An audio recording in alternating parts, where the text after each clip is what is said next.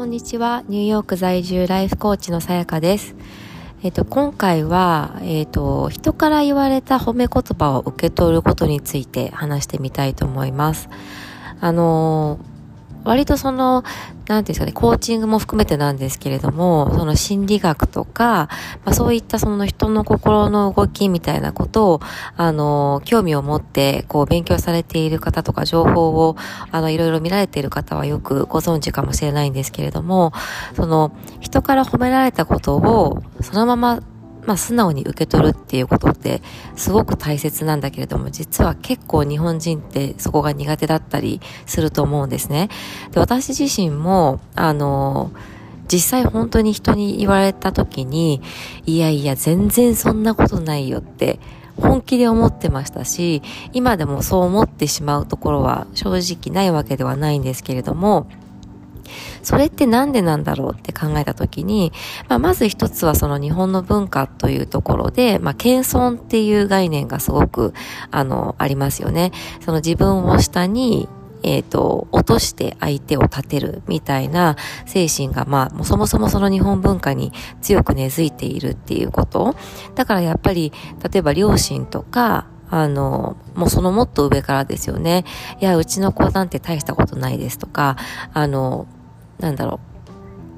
う。そう、そこまで言わなかったとしても、いえいえ、もう何々ちゃんはこういうところがすごいじゃないですか、みたいな感じで、その、自分よりも相手の子供を立てるとかっていうのってすごくやっぱりもう、社会に染みついていると思うんですね。で、あの、多分無意識的に、やっぱり自分のことを、あの、すごいっていうのをそのまんま受け取るっていうのが、なんか良くないことだっていう刷り込みが日本人って少なからずあると思うんですね。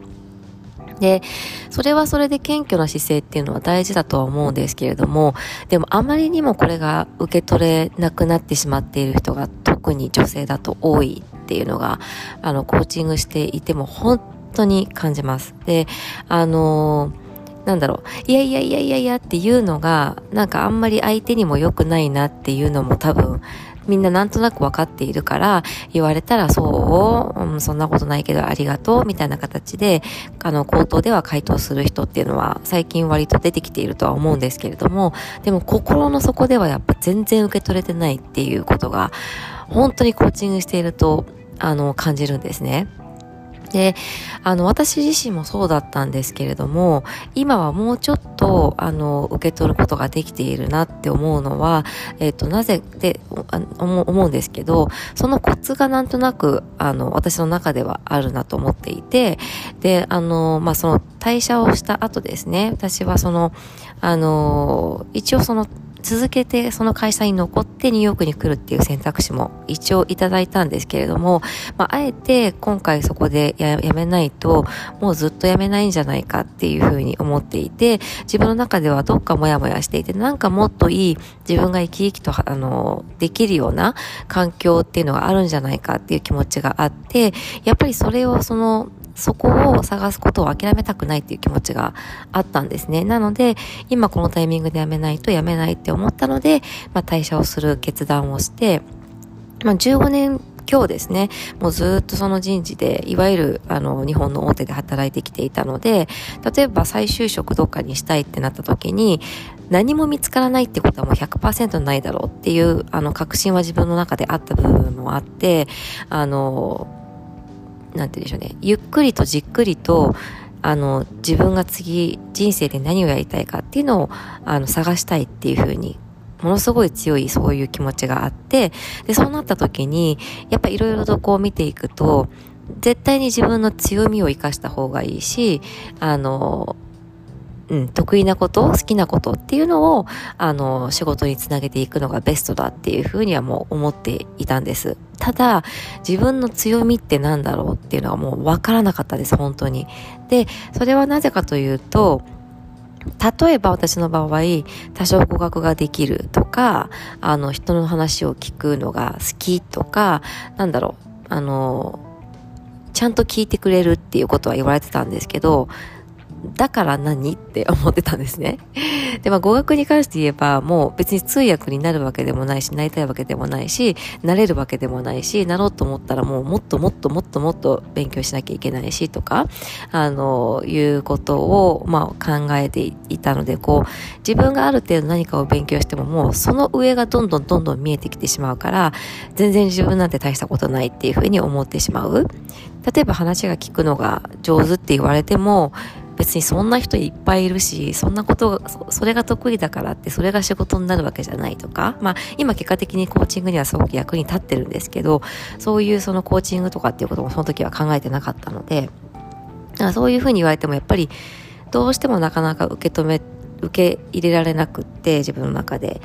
で、あの、インスタ見たくださった方はご存知の方もいらっしゃるかもしれないんですけど、私は今年の誕生日に、本当に本当に自分がやりたいことを見つけた、見つけるっていうことが一番欲しいことだったので、あの、夫にその私の得意なところを教えてほしいっていうふうにあの、言ったんですね。そしたら7個書いてくれたんですけれども、あの、例えばなんかプロジェクト推進能力みたいなところとか、そういうのもまあ会社で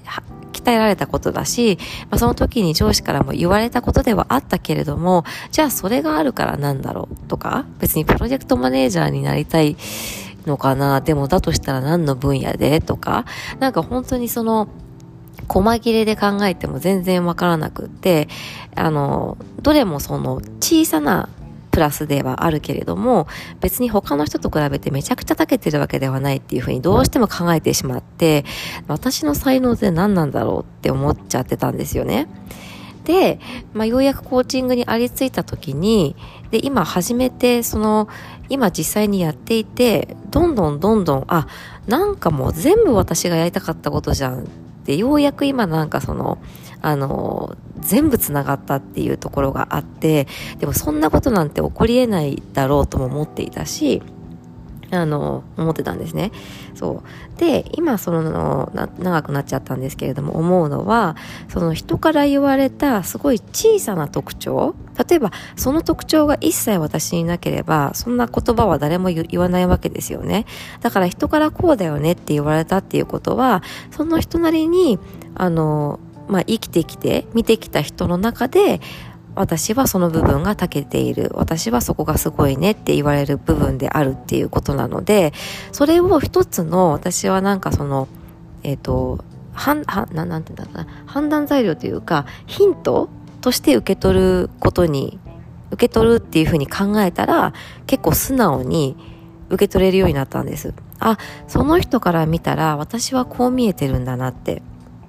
そういうふうに考えると結構すんなりおー、なるほど、ありがとうございますっていうふうに思えるんですよね。だから、あ、いやいや、私なんか全然とかっていうのではなくって、あ、この人からそうはそう見えてるんだ、なるほど、なるほどって、じゃあ私もしかしたらそういうのも活かせるかもしれない、みたいな観点で見ると、意外とすんなり受け取れるし、本当にそう言って、あの、表現してくださるのがありがたいなって思うんですよ。自分ではなかなか、あの、見つけ出せないので。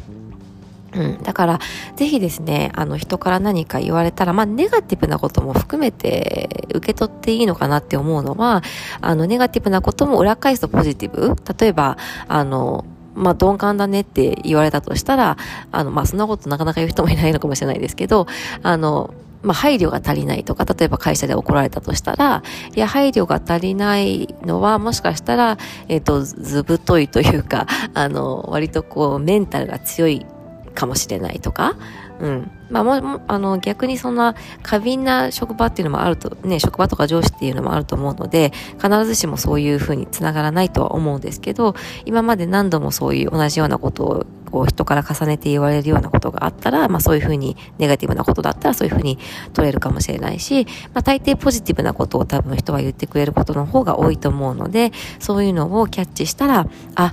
人からはそう見えてるんだ。私なんかその要素ってどっかに活かせるかなっていうふうにですね、あの、ぜひ発想の転換をしてみて、あの、ください。そうすると、あの、すぐには繋がらなかったとしても、何かその将来やりたいことを実現するときに、そういった要素って絶対に生きてくると思うんですよね。うん。だから、あの、あ、こんなことが今私活かせてるとかっていうふうに、あの、思えると思うので、ぜひそういうことも、あの、うん、そういうマインドで人からの褒め言葉を素直に受け止めて自分の自分の中に吸収してそれをどう活かせるかっていうことを考えるようにしてみてください。はい、えーと、今回も聞いてくださってありがとうございました。えー、素敵な一日をお過ごしください。